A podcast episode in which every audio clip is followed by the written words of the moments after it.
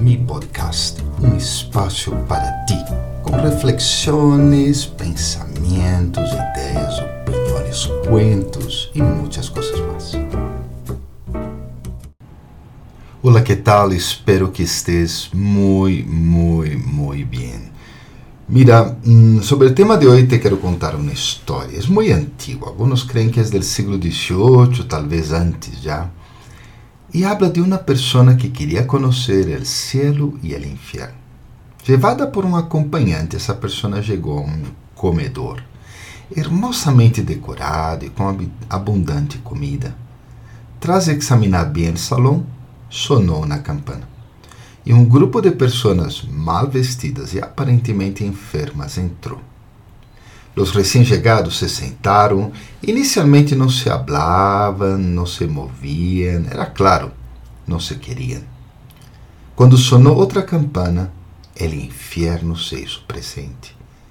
E a razão era sencilla. Les haviam dado cucharas larguíssimas e com isso não podiam comer. Lo que hizo que se enojaran, gritos por todos lados, peleas, comían de una forma horrible. Al cabo de unos minutos, el lugar se veía sucio, destruído, olía feo, y el observador, la observadora, notó que algunos no habían podido comer nada. Temblando después de las escenas que vio, La persona seguiu a outro espaço, guiada por seu acompanhante. Supuso que agora iba a conhecer o cielo, pero era outro comedor igual que o anterior. Dessa vez se deu conta de las mesmas cucharas largas que não permitiam comer bem e mirou de forma inquisitiva seu acompanhante, que simplesmente sonriu. Então uma campana sonou.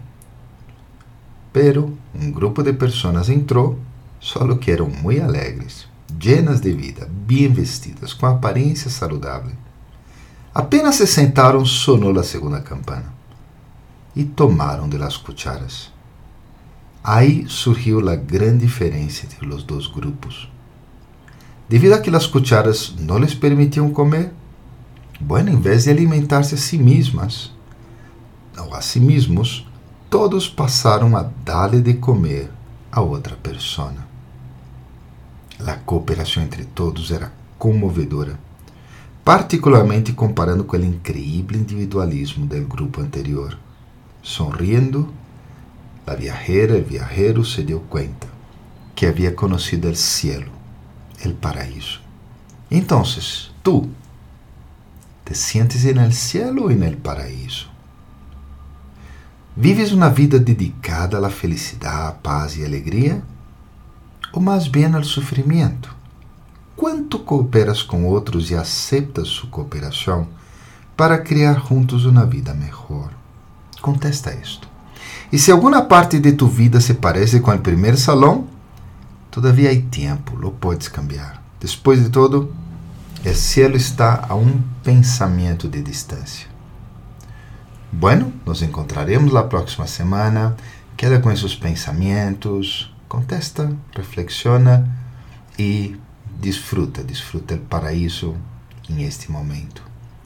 Tchau, tchau.